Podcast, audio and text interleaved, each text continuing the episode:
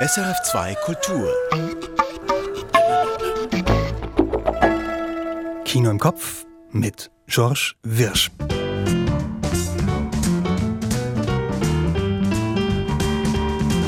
Wir sind zurück aus unserer Sommerpause und zu folgenden drei Filmen gibt's heute Beiträge zu hören.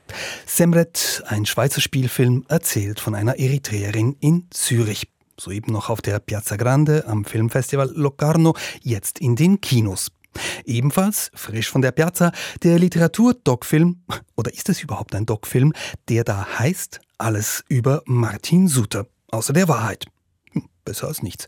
Hierzu hat sich Michael Sennhauser mit dem Regisseur André Schäfer unterhalten. Und zum Schluss The Hill Where Lionesses Roar zeigt ein junges, frustriertes Frauentrio aus dem Kosovo, das sich nicht länger veralbern lässt. Dazu kommen die üblichen Kurztipps und unser kleines Tonspur-Ratespiel. Zum Einstieg aber wie immer der Schnelldurchlauf. Auf knackige Slogans heruntergebrochen hier fünf lobende Erwähnungen zu Kinofilmen, die unsere Redaktion zurzeit wärmstens empfiehlt. The Hill Where Lionesses Roar von Luana Bashrami. Aus Perspektivenlosigkeit im Balkan wird kriminelle Energie. Doch statt Bonnie und Clyde gibt's in diesem Spielfilm Bonnie, Bonnie und Bonnie. Ein junges Frauentrio fährt im Kosovo die Krallen aus. The Hill Where Lionesses Roar von Luana Bashrami. Mehr dazu später. Semret von Katharina Mona. Eine alleinerziehende Mutter aus Eritrea arbeitet in Zürich als Hilfsschwester auf der Geburtenabteilung. Empathisch wird hier die Psyche einer traumatisierten Frau ausgelotet, eingebettet in einen überfälligen Einblick in die eritreische Diaspora in der Schweiz. Semret von Katharina Mona. Ein Beitrag dazu folgt. Nope von Jordan Peele. Der Regisseur von Get Out mischt hier Aliens, Cowboys, Rassismus und die mediale Inszenierung von Tieren samt Backlash zu einem irren, anregenden und vor allem leinwandfüllenden Cocktail. Nope von Jordan Peele. En attendant Bojangles von Regie Roinsard. Begeisternd, manisch, bestürzend depressiv, wunderbar melodramatisch. Achterbahnkino um eine große Liebe. En attendant Bojangles von Regie Roinsard. Men von Alex Garland. Toxische Männlichkeit erlebt von einer Frau als Horrortrip, inszeniert von einem Mann. Und die Men des Titels, die werden alle gespielt von einem einzigen. Raffiniert, kunstvoll, plakativ. Men von Alex Garland. So, jetzt hören Sie hin, raten Sie mit, hier kommt das Tonspurrätsel. Heute ein bekannter Stummfilm. Also nichts als Musik zum Raten, aber immerhin Musik, die speziell für diese Szene komponiert wurde. Und zwar vom Regisseur selbst. Also, erkennen Sie die Melodie?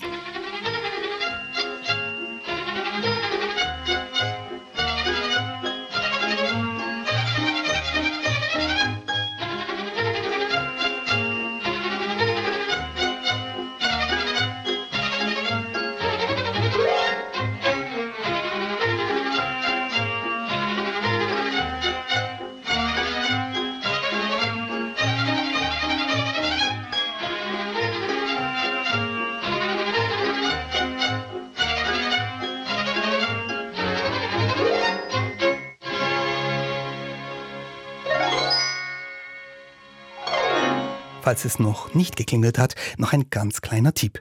Die Hauptfigur in diesem Film, die spielt in dieser Szene mit etwas, das eigentlich zum Essen gedacht ist und ist dann in einer anderen Szene des Films etwas, das definitiv nicht als Nahrung durchgeht. Auflösung wie immer in rund einer Viertelstunde. Und dann sage ich Ihnen auch, warum ich diesen Film ausgesucht habe. Alright, folks, Showtime. Eine alleinerziehende Mutter verliert den Draht zu ihrer pubertierenden Tochter. Sie muss berufliche Rückschläge hinnehmen und täglich ihren Integrationswillen beweisen. Außerdem rauben ihr traumatische Kriegserfahrungen den Schlaf. Wenn eine Filmfigur all das aushalten muss, dann könnte man meinen, das Drehbuch ist überladen. Dabei ist es der ganz normale Alltag einer eritreischen Frau in der Schweiz. Semret heißt der Kinospielfilm, der diese Geschichte erzählt. Ich habe ihn gesehen und mit der Regisseurin Katharina Mona gesprochen. Hier mein Beitrag. So beginnt der Film Semret mit dem Schrei eines neugeborenen Kindes. Allein diese Anfangssequenz verrät schon viel und sie enthält wichtige Hinweise zu allem, was folgt. Die Szene spielt auf einer Säuglingsstation in Zürich. Babygeschrei ist hier also das Natürlichste der Welt.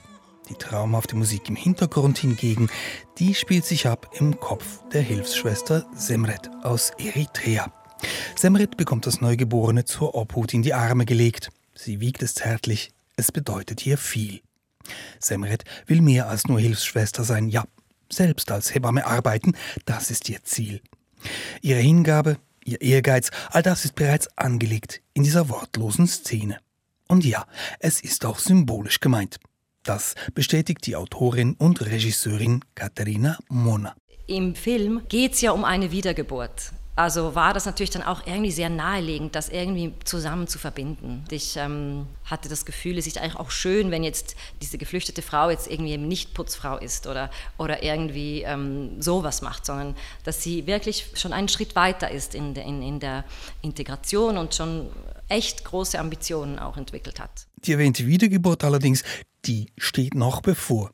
Semret ist wortkarg und in sich gekehrt. Sie hadert mit einem Trauma. Was für eines genau, das gibt das Drehbuch erst nach und nach preis. Semret hat jedenfalls eine Tochter und die wird bereits erwachsen, Giovanna, kurz Joe. Joes Vater jedoch ist abwesend, schmerzlich abwesend. Oder, so wie es Joe ihrer besten Freundin erzählt, Sie redet nie über ihn. Sie sagt, das macht sie traurig. Sie träumt und brüllt in der Nacht. Hörst sie dann? Ja, manchmal schlaft sie bei mir. In deinem Bett? Unsere Wohnung ist klein. Ja, okay, aber das ist schon ein bisschen speziell. Der dramatische Bogen des Films Semret ist einfach. Die Mutter wird der Tochter irgendwann ihr Geheimnis preisgeben müssen und sie dann in die Arme nehmen können, so wie sie das Baby am Anfang in die Arme genommen hat. Das sieht man kommen. Darin liegt nicht der Reiz des Films. Der liegt vielmehr im komplexen Psychogramm dieser berufstätigen Mutter, die nach vorn will, die das aber nicht schaffen wird, ohne zurückzublicken.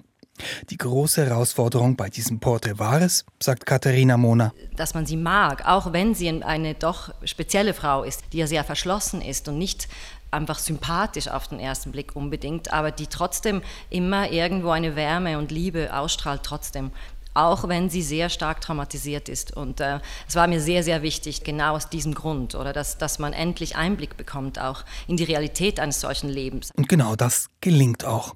Dieser Einblick nicht nur in Semrets Innenleben, sondern in die eritreische Diaspora in der Schweiz überhaupt. Diesen überfälligen Einblick verschafft der Film mit so viel Empathie, Humor und Neugier, dass man kleinere Schwachstellen im Drehbuch getrost verzeiht. Soweit mein Beitrag zu Semret. Jetzt brandaktuell im Kino. Alles über Martin Suter, außer die Wahrheit.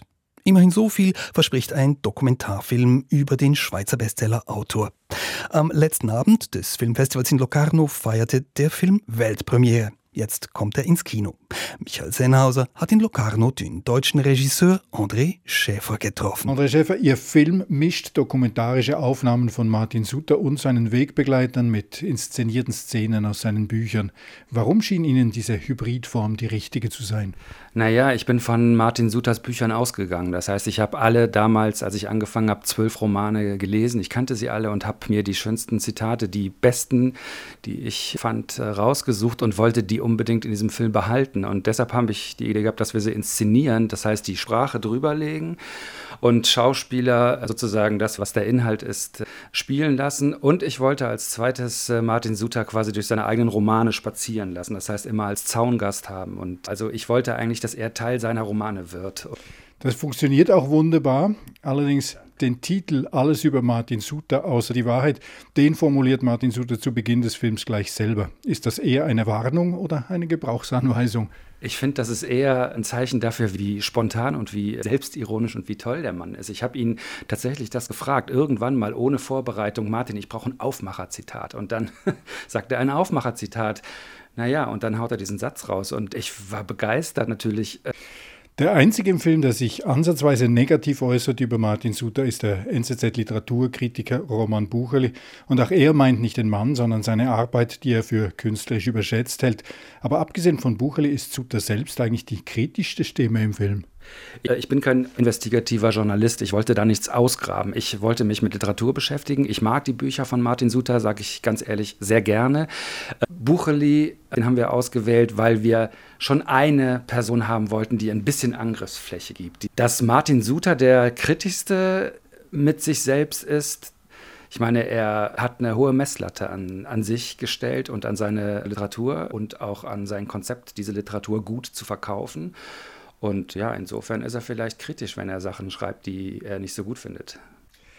In der Zusammenarbeit mit dem Musiker Stefan Eicher, ich hatte den Eindruck, da ist er plötzlich nicht mehr en garde, also auf der Bühne vor allem, aber auch sonst im Umgang mit Stefan Eicher, scheint Suter plötzlich nicht mehr seine eigene Kunstfigur zu sein, sondern einfach zu genießen, was sie da machen. Ja, die verstehen sich wahnsinnig gut. Wir haben uns ja in Fribourg unter anderem getroffen und äh, da gibt es eine Szene, wo sie über den Fluss laufen und die Sprachgrenze äh, quasi für mich inszenieren. Ich weiß nicht, wann sie das abgesprochen haben, weil wir wirklich nur auf dem Weg ein paar Minuten hatten, aber äh, die funktionieren so gut miteinander, das ist wirklich toll gewesen. Und auch auf den Konzerten ist es natürlich so, dass die, das ist einstudiert, aber das sind wie alte Schulfreunde, die sehr viel Zeit miteinander offenbar verbringen und die wirklich befreundet sind und das merkt man den beiden auch an.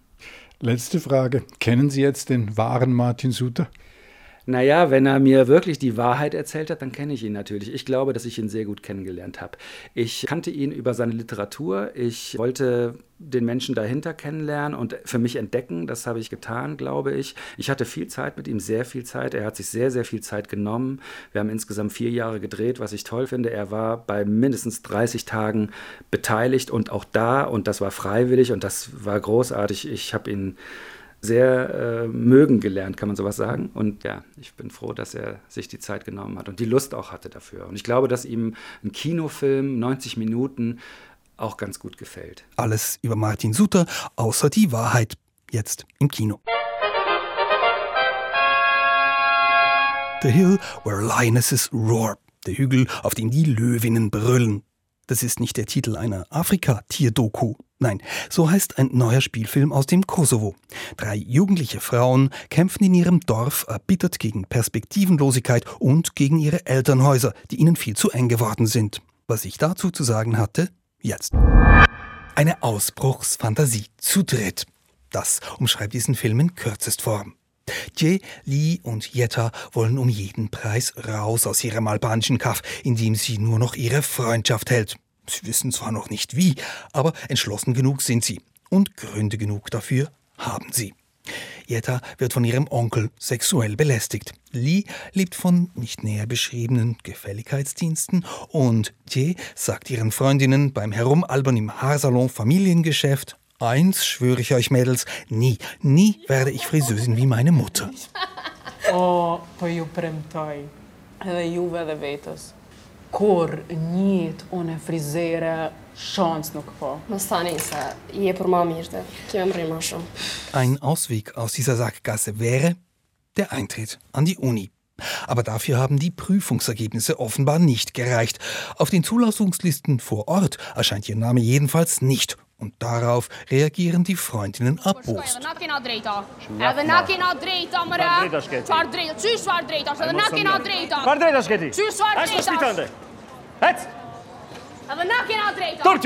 Das wäre es vorerst gewesen mit dem Sprung in die Freiheit. Und es folgen weitere Schicksalsschläge. Gut, sagen sich die drei jungen Frauen irgendwann, wenn es mit der Ausbildung nicht klappt, dann werden wir halt kriminell. Zehn Minuten später im Film überfallen sie nachts eine Bijouterie.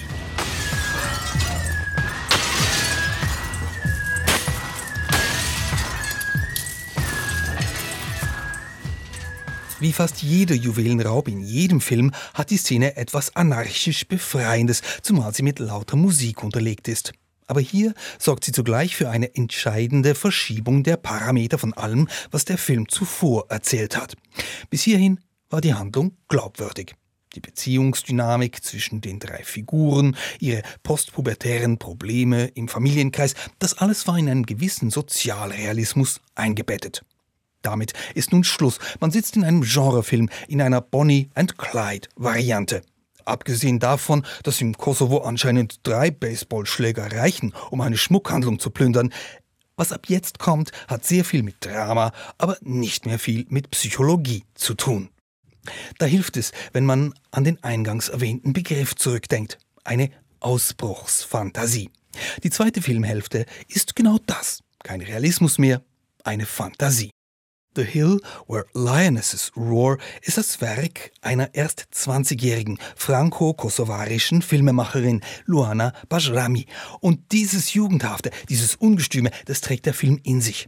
Auch die Schauspielerinnen tragen das mit. Da wird kein Unterschied gemacht zwischen feinen und groben Tönen. Da wird gerade heraus davon erzählt, was man als junge Frau halt machen sollte, wenn einem die Hoffnung erstickt wird. Brüllen.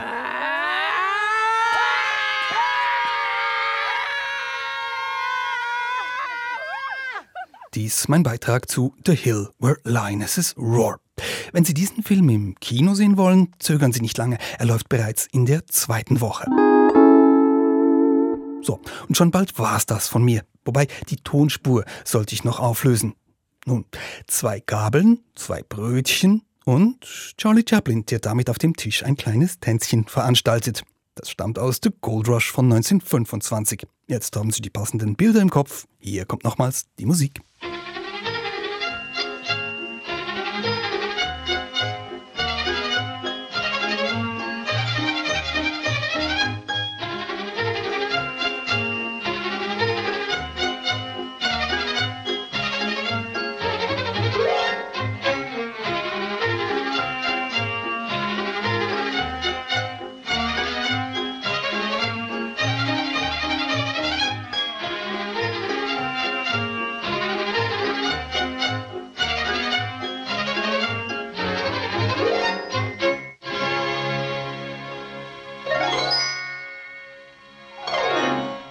Chaplin in The Gold Rush.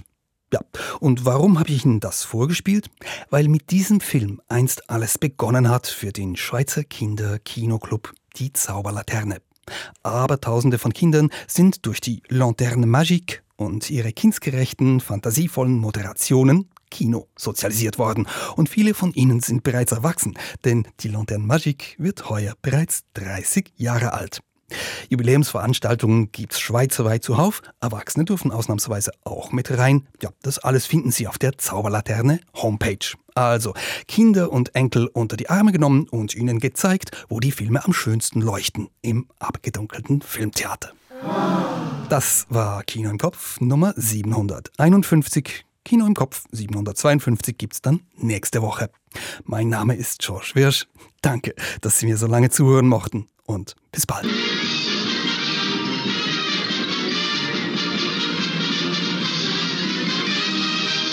Erfahren Sie mehr über unsere Sendungen auf unserer Homepage srf.ch.